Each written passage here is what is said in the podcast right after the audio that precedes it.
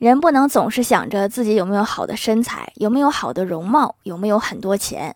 其实仔细想想，你没有的，难道就只有这些吗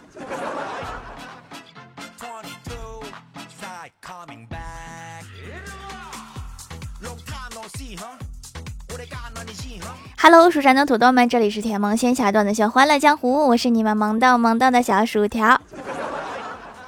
别人的风险对冲，一部分钱拿来投资，一部分钱存定期，不把鸡蛋都放在一个篮子里。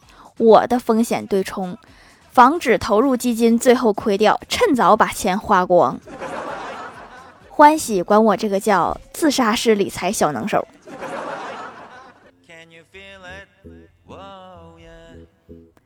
最近各种软件不是都出现地址功能了吗？欢喜跟我说，他有一个跨国网恋对象，认识有大半年了。当时网友说他在美国，然后最近软件突然出现了地址，欢喜发现对方在河北，这不是挺好的吗？最起码不用出国见面了。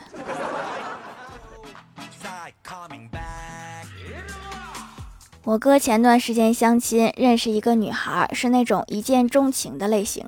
我哥开始疯狂追求对方，但是最近我哥突然不那么积极了。女孩问：“咱俩认识一个月了，一开始你各种找我，怎么突然就停止了？”我哥说：“你防御太高了，我追不动了。我约了你三次，不是刮风就是下雨，诸葛亮都没你那么难请。你可以是一条难勾的鱼，但是不能是一头倔强的驴。”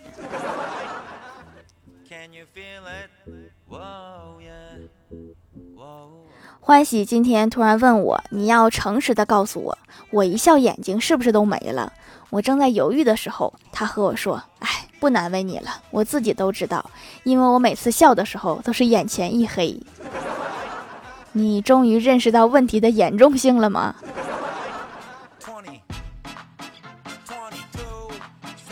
前几天去找太二真人算算财运，我问太二真人说：“太二真人呀，我想买彩票，能中五百万吗？”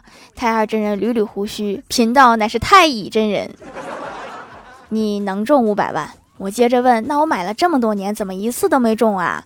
太二真人笑着说：“咱俩玩个游戏，石头剪刀布，会吧？”我点头。太二真人说：“一局两块，你赢了，我给你五百万；你输了，给我两块就行。”我高兴坏了，我说还有这种好事儿，咱们开始吧。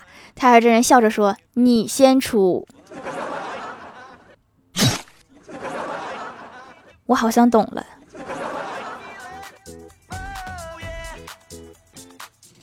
刚刚前台妹子突然找到我说：“条啊，我想问你一个问题，我想和我男朋友分手了，但是后天他生日要吃小龙虾，我还想吃小龙虾，怎么办呀？”我想了想说。那你就等吃小龙虾的时候再分，这样他就没有心情吃了，你还能多吃点儿。我只能帮你到这儿了。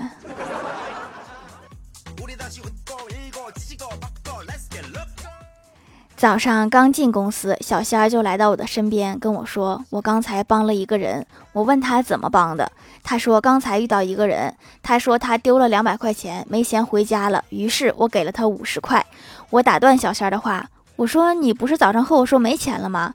小仙儿接着说：“这不是刚减了二百吗？好像哪里不对。”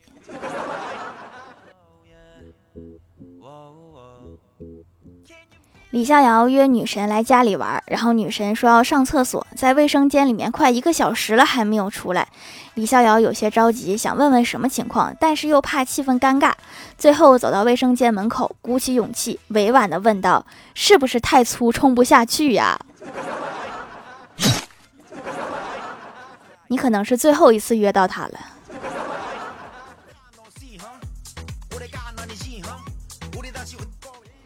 郭大侠和老婆压马路，来到一家折扣店。郭大嫂看中一件衣服，问老板多少钱。老板说打完折一千九百九十八。郭大嫂笑着问老板说：“你这附近有银行吗？”老板说有。郭大嫂继续笑着说：“那你怎么不去抢？什么衣服要一千九百九十八呀？用的金线吗？”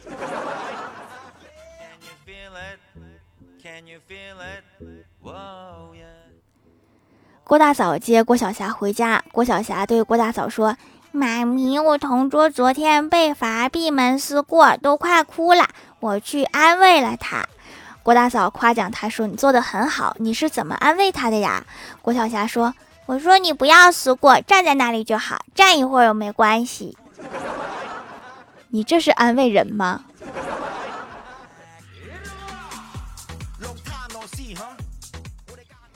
郭晓霞又说：“妈咪，我同桌一整天都没喝水。”郭大嫂问：“为什么呀？”郭晓霞说：“他拧不开水杯。”郭大嫂给出建议说：“可以找老师帮忙呀，或者你借水杯给他用一下呀。”郭晓霞说：“我安慰他啦，我说沙漠里的人比你苦多啦。”你这安慰完，对方可能更生气了。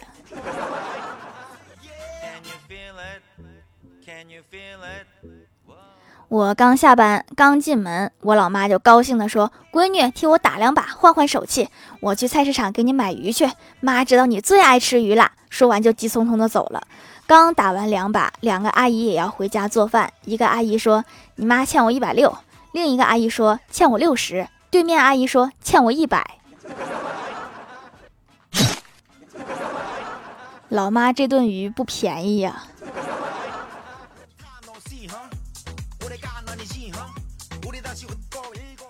我有一个远房表哥，在大城市混得挺好。有一次回来，在我家做客，给老板带了一大盒红茶。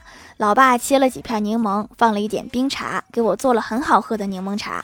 表哥再次回来，看到老爸这样的喝茶方式后，惊呼：“这是十年的上等普洱，两千多一斤，不是这么喝的。”我老爸笑了笑，拍了拍表哥的肩膀，慈祥地说：“其实啊。”你们很容易被表面的条条框框所迷惑，觉得这个就应该这么做，那个就应该那么做，但是往往忽略了我们最初想要的。其实物质本身就是给人带来幸福感和满足感。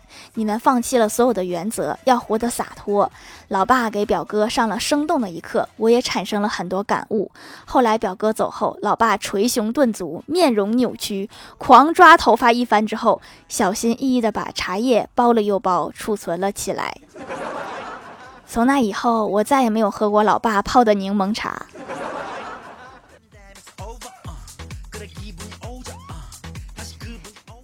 茶餐厅里，邻桌有一对年轻男女，我隐约听见是男孩在对女孩提出分手。女孩激动地拿起水杯，这姿势就像要泼向男孩。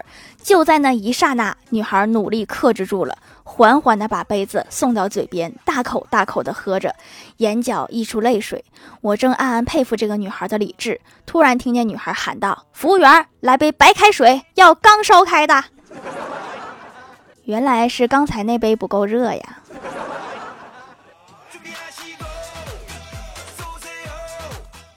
晚上我哥喝多了回来，弄得鼻青脸肿。我问他咋整的，他激动的喊说：“我刚进小区，一个男的上来就骂我，然后还要抢我的包，真以为我喝多了呀？我就直接跟他厮打了起来，最后我胜利了。”我大惊道：“咱爸下楼迎接你去了，你看到没？你最好想想，等你酒醒以后该怎么跟老爸解释。”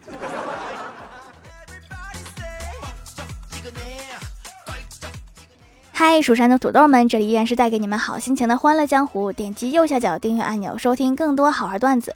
在淘宝搜索“蜀山小卖店”，或者点击屏幕中间的购物车，可以跳转到我的店铺，支持我的店点。在微博、微信搜索关注 “nj 薯条酱”，可以关注我的小日常和逗趣图文推送，还可以在节目下方留言互动，还有机会上节目哦。下面来分享一下听友留言。首先，第一位叫做一个爱嗑瓜子儿的小土豆，他说：“薯条，我觉得家长。”骂自家孩子是小兔崽子，我建议听到这条评价的家长不要再这样说了，因为从遗传学的角度来说，对家长自己是不利的。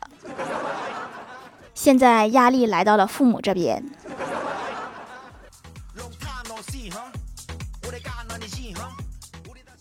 下一位叫做沙雕的懒骷髅山思，他说留个段子分享一下。李明开了一家饭店，有一天一个顾客来到李明的饭店，问李明说：“你们这是黑店呀，我要举报。”李明就说：“啊，黑店哪里黑了？”说着指了指上面的灯，你是不是改名了呀？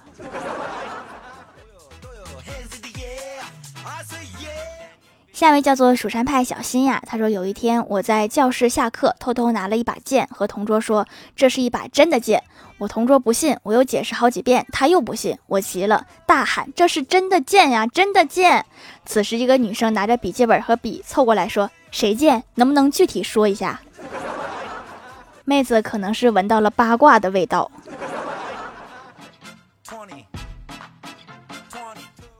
下一位叫做奥特曼布哒哒哒，他说新来的，刚听说这边支持主播是买手工皂，不用刷礼物和打赏，还是主播亲手做的，这么有诚意的节目，真是震惊到本人了。本人男的，买的控油去黑头的，还真有效，你说说，真是奇了怪了，价格还这么便宜，本来就是随便买来洗脸鼓励主播的，用了之后想回购，这是什么魔力？好用就行啊，不枉我努力制作出来。下一位叫做他已忘记，他说以前我们村有个大姐被甩了，后来神经了，父母没有办法就把她锁在屋子里。她每天透过窗户向路过的村民说：“过来，给你们看个好东西。”可是没有一个村民过去。有一天我特别好奇的过去了，结果他给了我一巴掌。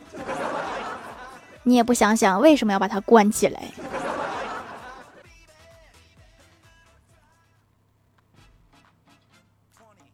下一位叫做傻阿润，他说：“条，你为什么不读我？我来撒段子啦。从前有一个犯人越狱了，他的狱友看到说：‘咦，你咋越狱了？这不挺好的吗？’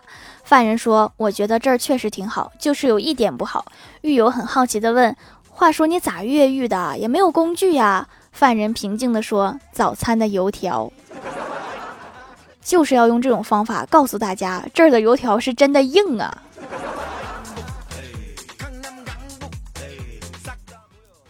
下一位叫做打野啊，头都疼的学神，他说：“条啊，最近有一种新型诈骗手段，你得小心啊。这种手段呢，就是如果你开直播，就会有人给你打赏刷礼物，就有人私信说孩子给你刷了多少多少礼物，然后想要回来，你就切记这样去找平台要回，单独给你找的话都是骗子。记住了，还好我不直播。”下面叫做太寺真人，他说：“条读我读我，我跳本草纲目跳了十五分钟，累死了。我妈说刚才是热身，是个狠人儿啊。”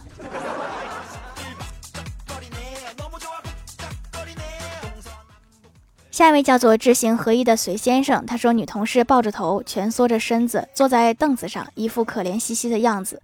我心生怜悯，问道：说怎么啦？是不是不舒服呀？女同事说：是啊，现在头疼。我说头疼，去办公室请假呀。女同事说：我去请假了，经理要医生开证明。我说：那你等会儿下班去弄个证明不就完了？同事说：我上午去了，就是弄不来证明，所以才头疼。实在想不出来，就老老实实上班吧。” 20. 下一位叫做雪之恋薯条日记，他说：“别人在上学，我在干饭；别人在恋爱，我在干饭；别人在上班，我在干饭。”批注：此处作者运用了排比的修辞手法，突出了我喜爱干饭，强调了我是一个合格的干饭人。句中用分号隔开，标点符号正使用正确，结尾的句号更是点睛之笔，升华主题，首尾呼应，使文章更精彩。条一定要读呀，爱你呀，么么哒，嗯妈。对了，条什么时候嫁给朕呀？括号虽然然朕是一个妹子，我这后宫三千来人呢，不好改嫁呀。